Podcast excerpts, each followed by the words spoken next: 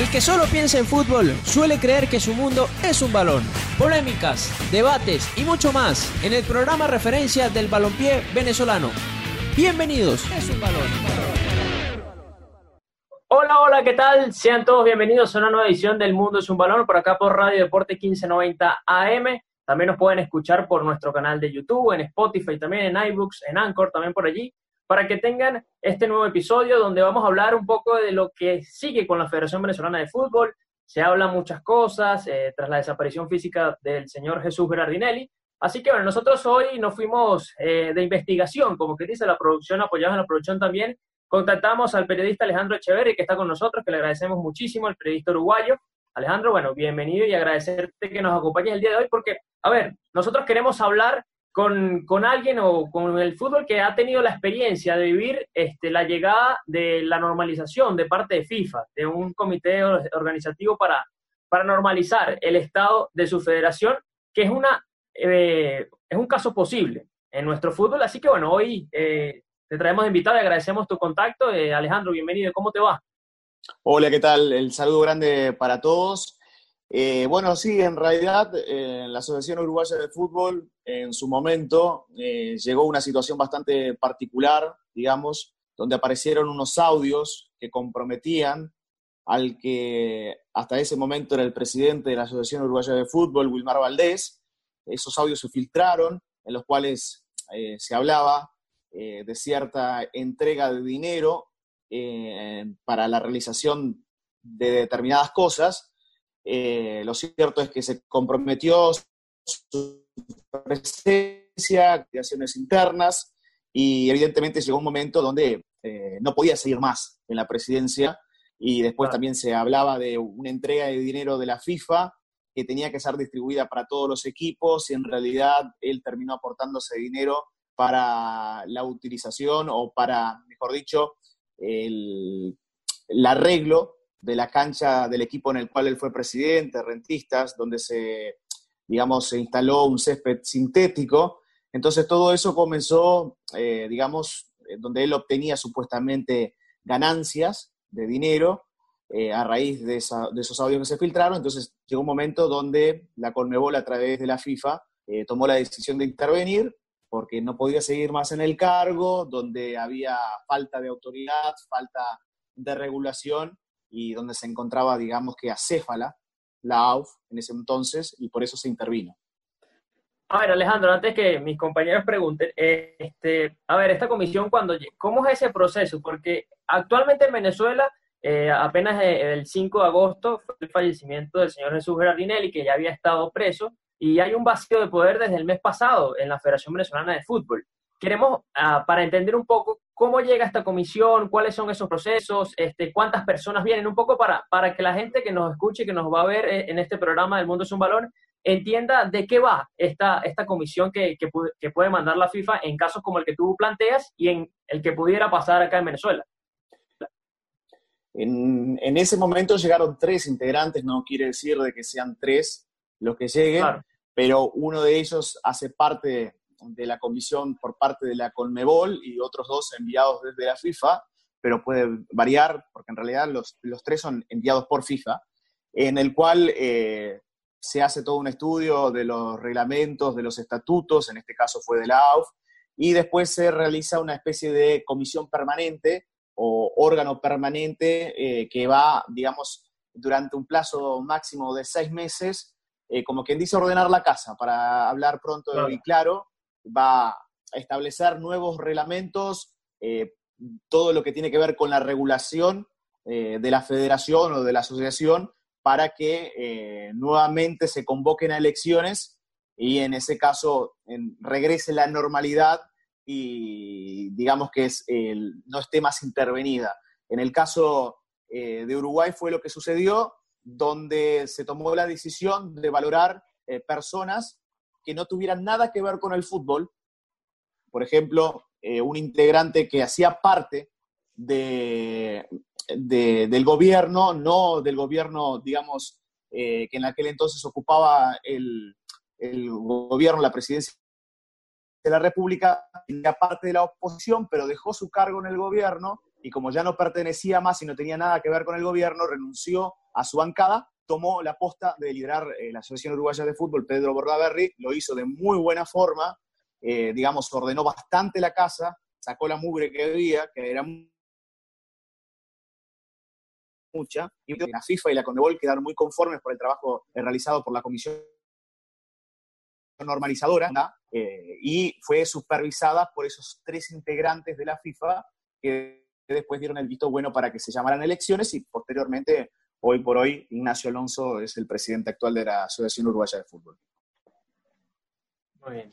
Muy bien, ¿eh? bien Alejandro, un gusto eh, saludarte por aquí. Te, te habla Elías López, agradecerte por supuesto la, aceptar la, la invitación. Te quería preguntar, eh, después de, llegar a esa junta normalizadora, ¿cuáles fueron los primeros pasos que tomó la, Federación Uruguaya de Fútbol? ¿Qué fue lo primero que se pudo notar, los primeros cambios que se notaron en la federación, para que la gente en Venezuela entienda un poquito cómo cambiaría la situación en caso de que eso aplique en Venezuela? Bueno, el, tema es, eh, en Uruguay, eh, digamos que desde el año 98 el fútbol estaba dominado por la empresa que tiene los derechos del fútbol uruguayo, la empresa Tenfield, eh, liderada por Paco Casal, que ustedes lo sabrán bien, que estuvo con Gol TV, si no me equivoco, hasta hace un par de años, transmitiendo el fútbol venezolano. Y hacían los clubes lo que querían. se juntaban los cuadros más chicos, que eran los que el, grupo Tenfield le prestaba dinero para poder competir, y después como una devolución de gentilezas, todo lo que fuera, digamos, en contra de los intereses de la empresa, esos clubes, como le debían plata Casal, lo que hacían era justamente eh, votar por los intereses de la empresa Tenfield. Entonces se hacía lo que esos equipos querían. Y la AUF hacía tiempo que venía pateando para adelante, dejándose estar con el tema de la organización, de la nueva reglamentación que exigía FIFA para los torneos, para las competencias y para la regulación del fútbol uruguayo en sí. Eh, por ejemplo, lo que tiene que ver con los consejos de liga, eh, que la cantidad de equipos, en el fútbol del interior no pertenecía a la Asociación Uruguaya de Fútbol, el fútbol de salón tampoco, el fútbol femenino tampoco, o sea, eh, se hizo toda una reorganización con esa comisión normalizadora que antes no sucedía. Entonces, la FIFA aprovechó ese momento para que se hiciera todo lo que realmente se necesitaba. Entonces, sinceramente, si ustedes me lo preguntan a mí, yo sigo mucho los temas de Conmebol, me extraña que la Federación Venezolana de Fútbol ya no haya estado intervenida hace mucho tiempo. Pero ya sabemos, digamos, la cercanía que había con Laureano González, eh, con Alejandro Domínguez, con ciertos individuos de la Comebol de la vieja guardia, y bueno, eh, ya desde el momento que toma la decisión de rescindir, eh, de, desistir de su cargo, él solo podría regresar a la Federación Venezolana de Fútbol en caso de la comisión normalizadora enviada por FIFA tome la decisión, digamos, de que él llegue solamente como en un mandato de interinato por un cierto tiempo para organizar la casa, pero él no puede asumir la presidencia de la Asociación Uruguaya de Fútbol. Él no puede llegar y decir, yo soy el nuevo presidente. Perfecto. Alejandro, eh, por todo tu, relato, tu, muy buena este, explicación, podemos decir que entonces eh, esta junta normalizadora pues este, cumplió en los tiempos este, determinados, hablaste de, seis meses más o menos. Este, ¿Cómo fue, ya hablando de la parte del, periodismo, ustedes allí, este, cómo fue, fueron esos días? ¿Tuvieron acceso a hablar con ellos, con los integrantes que vinieron de FIFA? Eh, ¿Cómo fue esa relación? ¿Pudieron tener acceso a alguna información? ¿Se cambiaron algunos estatutos? Porque eso está también un tema bastante vigente aquí en Venezuela, el tema de los estatutos. Bueno, en realidad lo que se hizo fue los estatutos, literalmente se los modificó en su mayoría y se organizó de acuerdo a lo que la FIFA hoy por hoy les exige a las distintas federaciones o, lo que deberían de cumplir y que la AUF eh, no lo quería hacer desde hace mucho tiempo. Hoy por hoy el estatuto de la AUF está totalmente actualizado y donde los clubes de la A, que generalmente eran los que tenían voz y voto y los que llevaban eh, como quien dice, el liderato de todas las cuestiones que tenían que ver con el fútbol uruguayo en general, hoy por hoy ya no tienen ese poder porque se dividió con los eh, equipos de segunda división, del fútbol amateur, el fútbol, digamos, eh, del interior, fútbol sala, fútbol femenino, también con los árbitros. Los árbitros hoy también hacen parte de la AUF y hoy por hoy tienen voz y voto. los árbitros. Entonces, se les dio importancia a aquellos lugares donde antes eran dejados de lado. Lo que hizo la Comisión eh, Interventora de la FIFA fue llegar, observar el panorama, reunirse con los posibles candidatos para ocupar ese cargo y después decidió quiénes iban a ocupar y lo único que hizo fue dejarlos trabajar y que esas personas llevaran adelante todo lo que tenga que ver con negociaciones, organigramas estatutos y eh, liderazgo para poder organizar una nueva votación para el presidente de la AUF, que hoy por hoy es Ignacio Alonso. Me, pones el mute en la tele. Alejandro, para, ya ir cerrando, porque entendemos que, tienes que irte a hacer otro compromiso. que, como nos comentabas, sigues de cerca el tema de la Comebol. ¿Crees que eso es lo que debe pasar en, Venezuela actualmente? sí, es, lo que debería de suceder. Y más que nada por eh, las diferentes, los diferentes idas y vueltas que han existido, con posibles nexos con el gobierno. Ya sabemos que la FIFA, digamos, eh, es muy contraria a que los gobiernos tengan inherencia o tengan que ver con, las diferentes federaciones. Y por eso le digo, repito, me extraña que todavía la Conmebol no haya hecho la denuncia correspondiente ante la FIFA y que la FIFA no haya tomado la decisión, eh, digamos, de mm, intervenir en otras palabras, lo que es la Federación Venezolana de Fútbol. Yo creo que ese va a ser el camino a seguir. Primero para poder organizar el fútbol venezolano en sí y después justamente llamar a elecciones y que no exista nadie que tenga que ver o esté relacionado con nexos con el gobierno, independientemente de qué partido político sea. Eh, lo que la FIFA no quiere es que no haya ningún nexo con gobiernos. Exactamente. Bueno, Alejandro, de verdad te agradecemos muchísimo este tiempo. Sé que tienes otros compromisos y de verdad que un gustazo poder conversar contigo y que nos vayas este, dado un mapeo ¿no? de lo que sería esta, esta, esta comisión en caso de que se pudiera dar en Venezuela. La verdad te, te agradecemos muchísimo. Alejandro Echeverri conversó con nosotros y bueno, este, por acá siempre bienvenido, Alejandro. Muchas gracias. Un, un, placer, un gusto grande. Disculpen por el, por el poco tiempo, pero bueno, estamos a las órdenes para lo que necesiten. Seguro, igualmente por acá. Bueno, recuerden seguirnos en arroba Mundo Un Balón en Twitter, en Instagram también para interactuar con nosotros. Hoy vamos a tener un programa especial hablando de esto, ¿no? De lo que es la posible llegada de una comisión normalizadora de parte de FIFA para nuestra federación, para nuestro fútbol, entendiendo la situación que estábamos pasando por la desaparición física del señor eh, Jesús Berardinelli y para continuar con este tema, ya tenemos conectado, hoy la producción está increíble, la producción encabezada por Fabricio Cusol, Alejandro Martínez Campo, el gran Brian Márquez del Llenito, están increíbles. Cuando termine el programa, ustedes vayan y escriban en Twitter, arroba, sí, arroba Fabricucho22, arroba Brian MT y arroba, el de Alejandro se me olvidó, pero bueno, arroba Mundo Balón Todos en Twitter, en Instagram, por allí. Y tenemos de una vez conectado al señor, al, señor periodista, colega Pablo Di Fonti, argentino. Pablo, bienvenido al Mundo Sin Balón. Es un gusto y un placer que nos puedas acompañar el día de hoy este, en un tema complicado para nuestro fútbol nacional, donde por primera vez vivimos esta situación y, todos estamos a la expectativa de qué va a pasar. Bienvenido, Pablo, ¿cómo te va? ¿Cómo estás, Carlos? Muy buenas noches, ¿cómo están ustedes? Todo muy bien, gracias a Dios. Eh, a ver, Pablo, nosotros hablábamos recientemente con, con Alejandro Echeverry sobre lo que fue la situación en Uruguay, Ahora pasamos muy cerca, ahí en Argentina, eh, lo que fue esta comisión que ustedes vivieron en 2016, cuando la AFA te presentaba inconvenientes. Háblanos un poco de esa situación, cómo se manejó esa previa, este, cómo llega la FIFA a, la AFA para, para reorganizar, eh, digamos, en este inconveniente que tenían en ese momento. A ver, eh, la Argentina había pasado luego de la muerte de Grondona un gran bache institucional que no pudo reorganizar nunca después del fallecimiento de Grandona, que más allá de todos los inconvenientes o de lo que se lo acusó, porque finalmente no se le pudo comprobar absolutamente nada, porque falleció en el momento que, en el momento anterior al que estallara el FIFA Gate, eh, se quedó inmersa en un caos absoluto en el momento de querer volver a elegir un presidente luego del fallecimiento de Grondona. Se produjo tal vez eh, uno de los fraudes más grandes del fútbol argentino y uno de los papelones internacionales más grandes del fútbol argentino, que en el momento de tener que votar eh, y la votación tenía que decidirse por un lado o para el otro porque el número de, de miembros así lo determinaba, se empató 38 a 38, cuando no había posibilidad de que existiera un empate.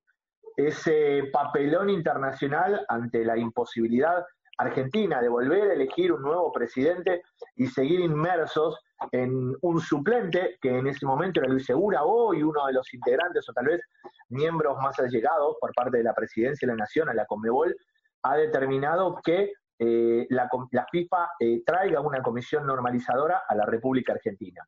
En realidad, que impusiera una comisión normalizadora a la República Argentina, ya que no eran miembros de la FIFA, sino que eran personas individuales, físicas, que estaban allegadas de alguna u otra manera al fútbol. Fue Armando Pérez, el presidente de la Comisión Normalizadora, presidente de Belgrano de Córdoba y ahora nuevo candidato a la presidencia de Belgrano de Córdoba, el señor Medín, uno de los integrantes en ese momento de la comisión directiva de Boca, muy allegado también el presidente Macri, los dos primeros tienen allegados al presidente Macri, y la señora Carolina Cristinciano.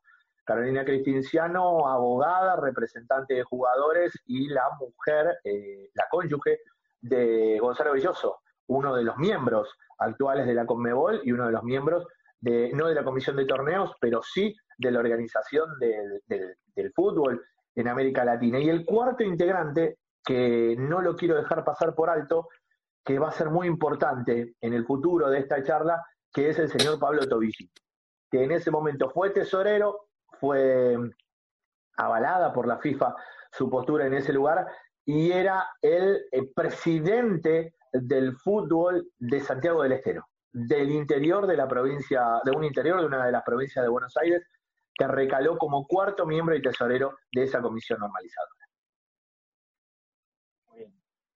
A ver, Elías, un, gusto, un gusto saludarte.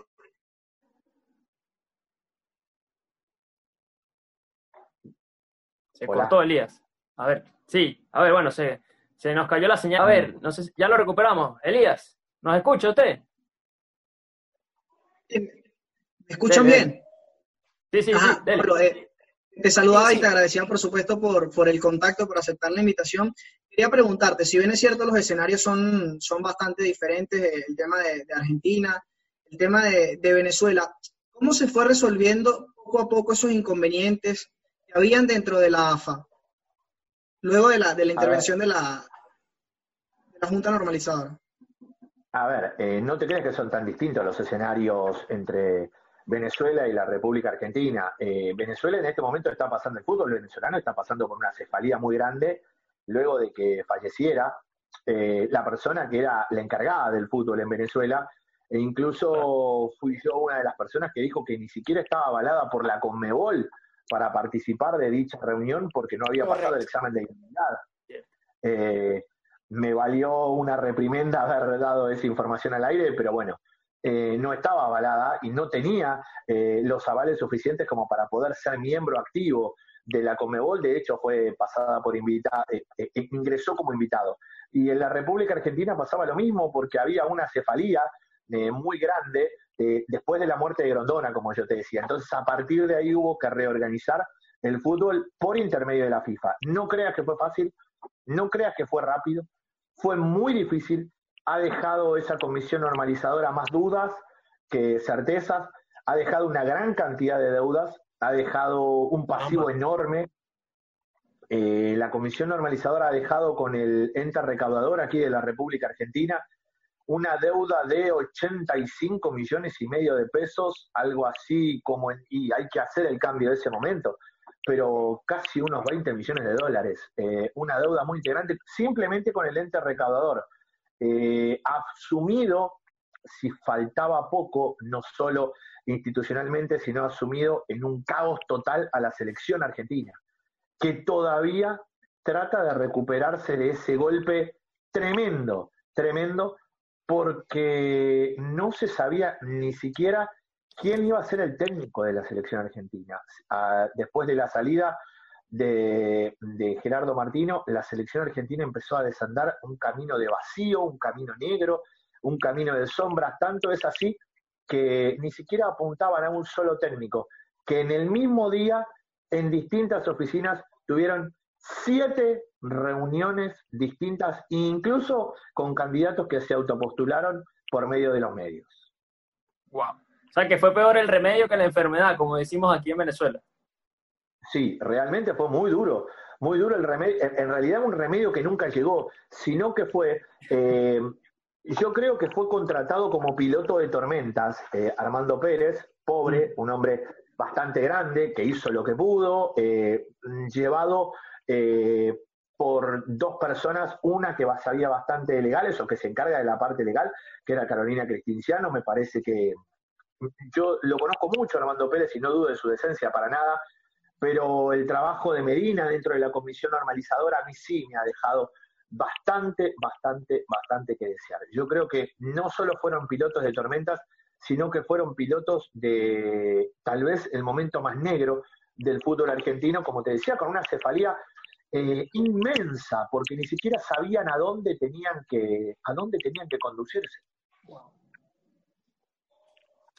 Pablo, eh, gracias. Eh, sí, Pablo, de extenderte también los agradecimientos por, por aceptar la invitación. Y bueno, primero, varias preguntitas. La primera, em, ¿qué, ¿qué similitudes encuentras de lo que vivió la AFA en ese momento con lo que puedes conocer de, lo que está pasando ahora en la Federación Venezolana de Fútbol, qué similitudes hay, si crees que, que esta junta normalizadora de la FIFA sea lo que realmente necesita el fútbol venezolano para terminar de, dejar atrás tanto, tantos momentos este, oscuros, sobre todo este año, porque este año ha sido bastante, este, desde que enero, cuando el señor Laureano González deja el cargo por, por, por una enfermedad y, y Jesús Arenele ya fallecido, este, asume el 6 de enero, de ayer eh, ha sido una, una, una constante eh, negativa, ¿no? Eh, por esa parte, ¿cómo, lo ves? A ver, yo qué similitudes encuentro, como te decía antes, y es una palabra que va a ser recurrente en esta respuesta, la cefalía. ustedes no tienen un líder claro, de la Federación Venezolana de Fútbol como la selección como la Asociación del Fútbol Argentino tampoco lo tuvo luego de la muerte de Grondona. Me parece que esas son las similitudes más grandes. Eh, ¿Cómo se resuelve esto? Creo yo que si ustedes utilizan o si el fútbol venezolano tiene la grandeza o la inteligencia de utilizar, depende siempre de la persona que sea puesta en dicho lugar. Eh, nunca el fútbol está separado de la política hay que ver cuánto la política puede inmiscuirse en la organización del fútbol, cuánto la política puede ensuciar la organización del fútbol y de ahí determinar el horizonte al cual seguir. Si el inicio de una comisión normalizadora que yo todavía no entiendo, como Venezuela no la tiene, eh, es rápido, es un momento de transición eh, ¿Qué quiero decir con rápido? Que lleguen, reorganicen los papeles eh, y pongan a disposición de los dirigentes de fútbol la posibilidad de votar un líder auténtico, un líder nato. No te olvides que, al igual que la selección argentina, que no fue penalizada de milagro, la Federación Venezolana también puede ser penalizada porque las federaciones que son intervenidas por la, por la FIFA no tienen el derecho de competir internacionalmente que se les haga lugar y que les dé la posibilidad a competir internacionalmente es otra cosa completamente distinta, muy distinta, pero no pueden. Las federaciones intervenidas no pueden participar de competencias internacionales. Y al igual que la selección argentina, en ese momento que después terminó destruyéndose, ustedes tienen una gran base de juveniles. Y la gran base de juveniles de la selección creo que tienen una proyección a mayor como pocas selecciones en América. Por lo que vengo viendo, creo que son los chicos que vienen jugando desde hace una buena cantidad de años, ahora proyectados a primera, y con un esquema y con una teoría de trabajo consecuente con el paso de los años y consecuente con el, con el crecimiento de estos chicos. Un crecimiento lógico que han pasado de una sub-17, sub-20, sub-23 hasta llegar a la selección mayor y juegan de la misma manera, valga la diferencia y la abismal diferencia, yo lo comparé en un momento con lo que es la selección alemana, que la selección alemana pasó un periodo de transición negro donde no tenía estrellas hasta que subieron los chicos del sub-20 y sub-17 y son estos mismos chicos que están jugando de la misma manera. Creo que esa es la ventaja que tienen ustedes, que no tiene o que no tuvo la selección argentina. ¿Y por qué me refiero a las elecciones? Porque es donde van a ver el primer impacto. Prepárense para esto porque el descabezamiento de una federación, si bien los clubes son asociados a la federación, los clubes tienen sus propias cabezas. Los clubes tienen sus propias ideas y los clubes tienen sus propios dirigentes. La Federación Venezolana, al igual que la Asociación Argentina de Fútbol, depende directamente de la selección.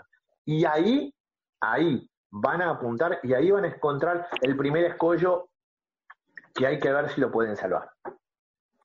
A ver, eh, Pablo, a, mí me surge una duda. Eh, comentas el tema de la penalización si hay una, eh, si llega una junta normalizadora de parte de FIFA. Nosotros conversábamos en programas anteriores, el programa pasado, con un abogado deportivo, que nos comentaba que actualmente por este vacío de poder, y digo actualmente después de la muerte de, Jesús, aunque debió hacerse cuando lo, estuvo detenido, desde el primer día que estuvo detenido, podía tomar el cargo eh, lo que era, según el estatuto de la federación, el primer miembro principal, Rafael Almarza, o en su defecto, en no poder él, el secretario general Tomás Álvarez. En este caso, si, por ejemplo, eh, la federación internamente se organiza y define que estos, alguno de ellos dos, pueda tomar el puesto durante un máximo de 30 o 90 días este, antes de llamar a elecciones, eh, igualmente necesitaría la, comisión de la FIFA o, o, igualmente o se puede manejar de esa forma. No, no, no, se puede manejar de esa forma. Todo lo que sea evitar la intervención de la FIFA eh, es bienvenido. Eh, acá, se, acá pasó eso después de la muerte de Julio Grondona. Eh, Luis Segura fue el que se hizo cargo. De, después, Luis Segura fue protagonista de, de un papelón bastante grande acompañando a la selección argentina, pero los dirigentes argentinos del fútbol son así, permanentemente están inmiscuidos en papelones. Pero la, decisión de la Federación Venezolana de adoptar a un miembro suplente como jefe o como cabeza del fútbol venezolano, yo lo vería muy acertado, porque sería intervenir, eh, sería evitar la intervención de la FIFA y de esa manera eh, evitar posibles sanciones, siempre y cuando, siempre y cuando esta elección de miembro sea eh, autógena, sea autóctona, que no sea inmiscuida por parte de la justicia, porque no te olvides que toda federación en la cual participa la justicia ordinaria de un país es eh, la federación más sancionable que pertenece a la FIFA. La justicia ordinaria no puede meterse dentro de la justicia deportiva. Por eso, si todo esto se maneja de manera interna por parte de la Federación Venezolana, yo lo vería mucho más sano, pero mucho, mucho más sano que la intervención de la FIFA. Importante esto que dices, Pablo, porque, porque acá, acá en Venezuela, y nos lo comentaba eh, el, con el abogado que conversamos en el anterior programa, hay mucha gente que pide la, intervención de la FIFA como primera opción, ¿no? Consideran que, es favorable, pero por lo que entiendo, mientras, se, mientras menos se pueda involucrar la FIFA en el caso, mucho mejor. A ver, sí, porque además van a tener problemas que habitualmente no están viendo y que habitualmente manejan los dirigentes. Eh, desconozco realmente, conozco eh, geopolíticamente cómo está afectada Venezuela eh, y políticamente cómo está afectada Venezuela con sus dimes y diretes, con sus males y sus bienes, pero en cuanto venga la FIFA, van a empezar a buscar cosas que ustedes no tienen en cuenta. Por ejemplo, las cuentas de los clubes están saneadas, las cuentas de las elecciones están saneadas, la FIFA va a empezar a mirar números. claro, la FIFA... La licencia de clubes, por ejemplo. licencia de clubes. Ahí va después. Ahí va después, porque vos para participar de la Conmebol, vos tenés que tener eh, aprobadas las licencias de, las de los distintos clubes. Y aprobar la licencia de los distintos clubes, hoy por hoy, te digo que es realmente muy difícil y muy caro. Por ejemplo, una de las partes de la licencia es tener un equipo femenino. Yo sé que Venezuela tiene, tiene una selección eh, muy buena de fútbol femenino, pero además tenés que tener fútbol playa, tenés que tener concentraciones, tienen que tener un montón de cuestiones. El fútbol sala, por supuesto, que está directamente relacionada que no lo hay en Venezuela. Y bueno, eso no, lo hay, por ejemplo. Van a estar bastante complicados. Lo primero que va a hacer la FIFA va a ser empezar a revisar papeles y empezar a abrir cajones y cuando empiecen a abrir cajones, todos, todos, todos tienen muertos adentro del placar. El tema es si te lo descubren o si no te lo descubren. Si vos podés esconder el muerto lo más posible para vos poder sanar o sanear la, la selección o la federación, bienvenido sea. Ahora, si vos estás desesperado y vas a golpear la puerta de la FIFA, es como cuando vos estás desesperado por dinero y vas a golpear la puerta de un prestamista. El prestamista te va a apretar la garganta hasta sacarte lo más que pueda. La FIFA va a hacer exactamente lo mismo, porque tiene la función de sanear. Ahora, cuando sanea una federación, sanea y corta cabezas. O sea que hay que estar muy preparado, muy preparado. Sí, y justamente era esto una de, las de las posibles cartas que tenía fallecido Jesús Berardinelli, incluso con la carta que envía a la FIFA, diciendo, pues, o sea, mostrándole ¿no? lo, que, lo que estaba pasando realmente acá en, el fútbol eh, eh, venezolano, con ataques a la, a la, a la eh, federación, decía él en esta carta. Pero bueno, este, la vida, la vida este, le, le, jugó otra, otra, otro destino. Este, siempre por acá le, mandamos solidaridad a, sus familiares. Este, con respecto a los estatutos, también que se lo preguntamos a Alejandro, de Alejandro Echeverry, este, se, se pudo cambiar varias cosas en los estatutos de, la AFA, porque aquí, por ejemplo, este, hay siempre polémica, por, ejemplo, cuando eh, hacen las elecciones, ahí hay un, tema bastante importante para, para elegir el, el, el, presidente de la Federación Venezolana de Fútbol, entre otros temas, y muchos apuestan a que los estatutos se deberían cambiar en Venezuela. En la AFA ocurrió esto. A ver, eh, lamentablemente los estatutos en la AFA se cambian cada cinco minutos. Ese es uno de los grandes problemas que tiene la Asociación del Fútbol Argentino. Yo te voy a contar, el mandato del presidente Tapia vence el año que viene. Eh, y las elecciones se realizaron este año vía Zoom.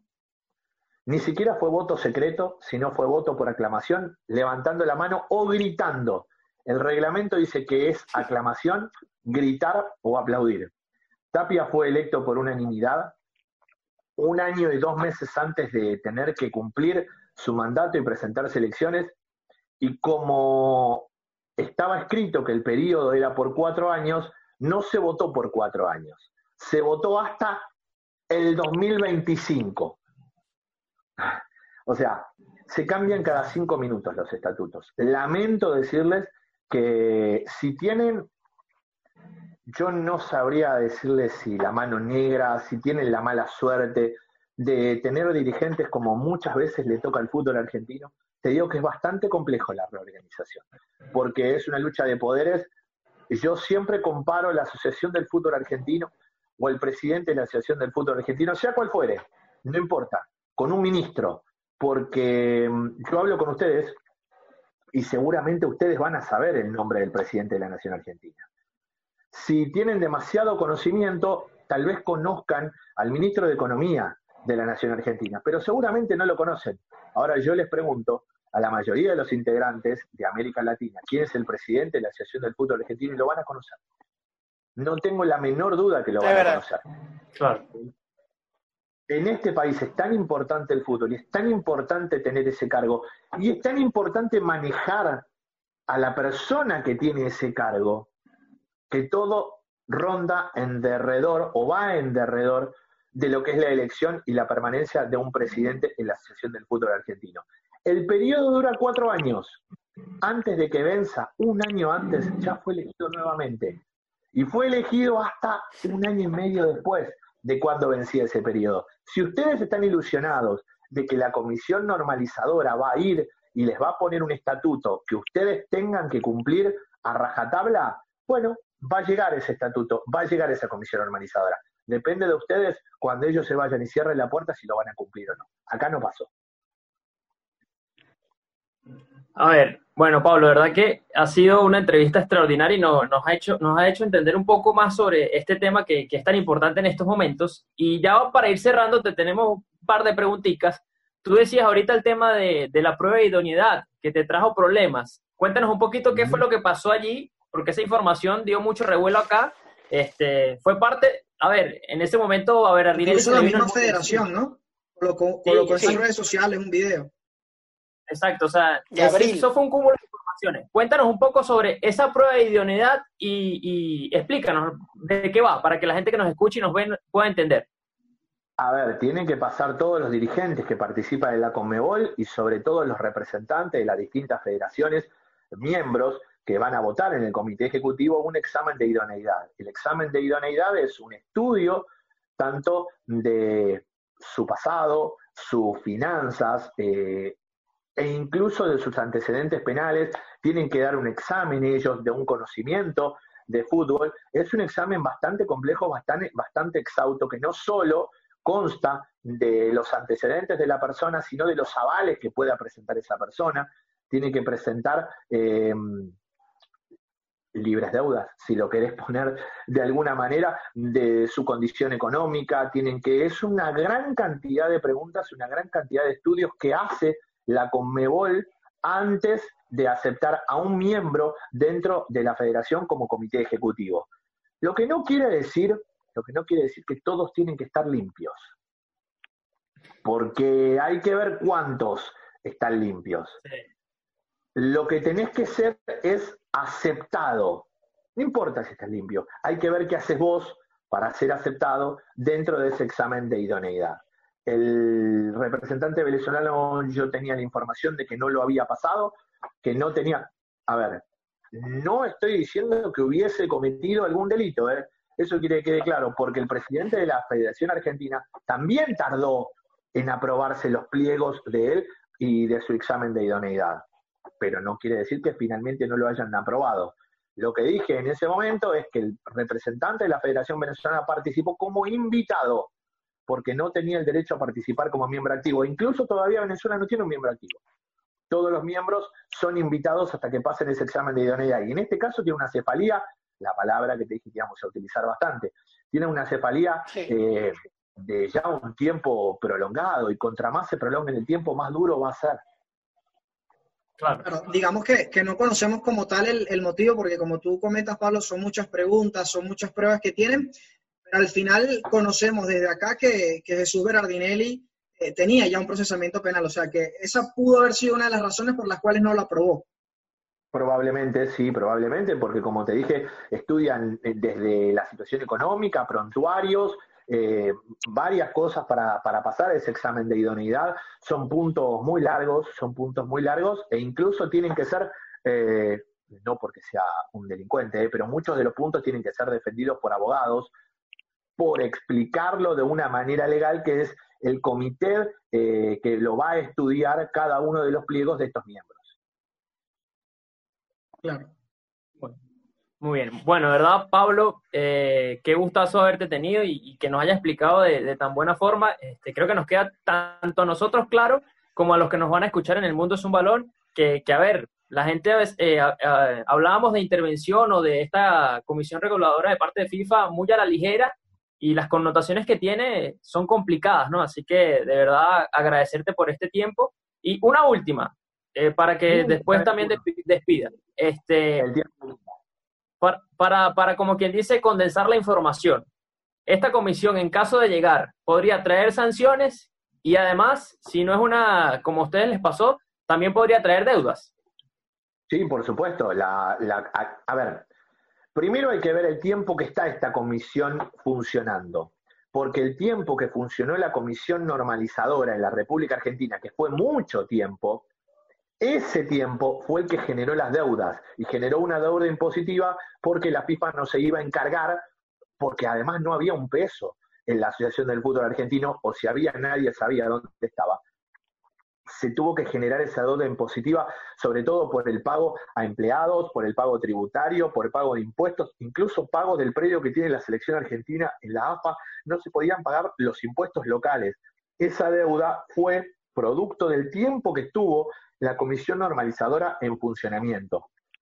Además de poner en caja y poner eh, los números sobre la mesa de la deuda ya que había en el fútbol argentino. Una deuda que nadie sabía que existía porque Julio Humberto Grondona se encargaba de manejar maravillosamente, maravillosamente, sin que surgiese ningún inconveniente ni al mundo ni a la Asociación del Fútbol Argentino para adentro.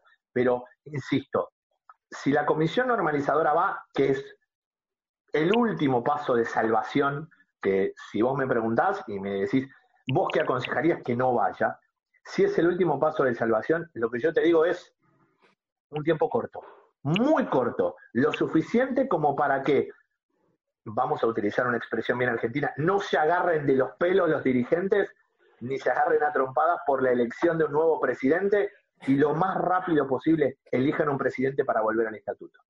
Bueno, allí, ahí, ahí ya volvió. Aquí está. Ajá. La señal, bueno, disculpa Pablo, bueno, este, nada, nuevamente agradecerte, de verdad, siempre bienvenido acá al Mundo es un Balón, estos minutos de verdad fueron muy gratos y, nada, siempre bienvenido acá, agradecido por estos minutos.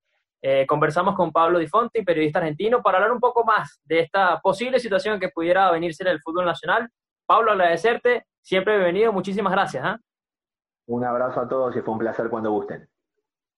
Muy bien, ahí está entonces Pablo, Pablo. acompañándonos el día de hoy. Como siempre en la producción, Fabricio Cusol, Alejandro Martínez Campo, el gran Brian Márquez de Llanito, en los micrófonos Raúl Zambrano, Elías López, Jorge Alberto El Sudo Rojas y quienes habla Carlos Quintero en este programa especial del Mundo es un Balón, hablando de estos escenarios posibles para la Federación Venezolana de Fútbol, dado este vacío de poder por el eh, lamentable fallecimiento del presidente Jesús Berardinelli. Así que bueno, pendientes a nuestras redes, arroba Mundo Balón en Twitter, en Instagram, para que estén muy pendientes a nuestros programas y a lo que vaya ocurriendo con nuestro fútbol nacional. Muchísimas gracias, hasta una próxima. Los equipos se enfilan hacia los vestuarios, luego de los tres silbatazos del principal. Por hoy finaliza el partido en Radio Deporte 1590 AM. Los esperamos en una próxima ocasión con mucho más de El Mundo es un balón.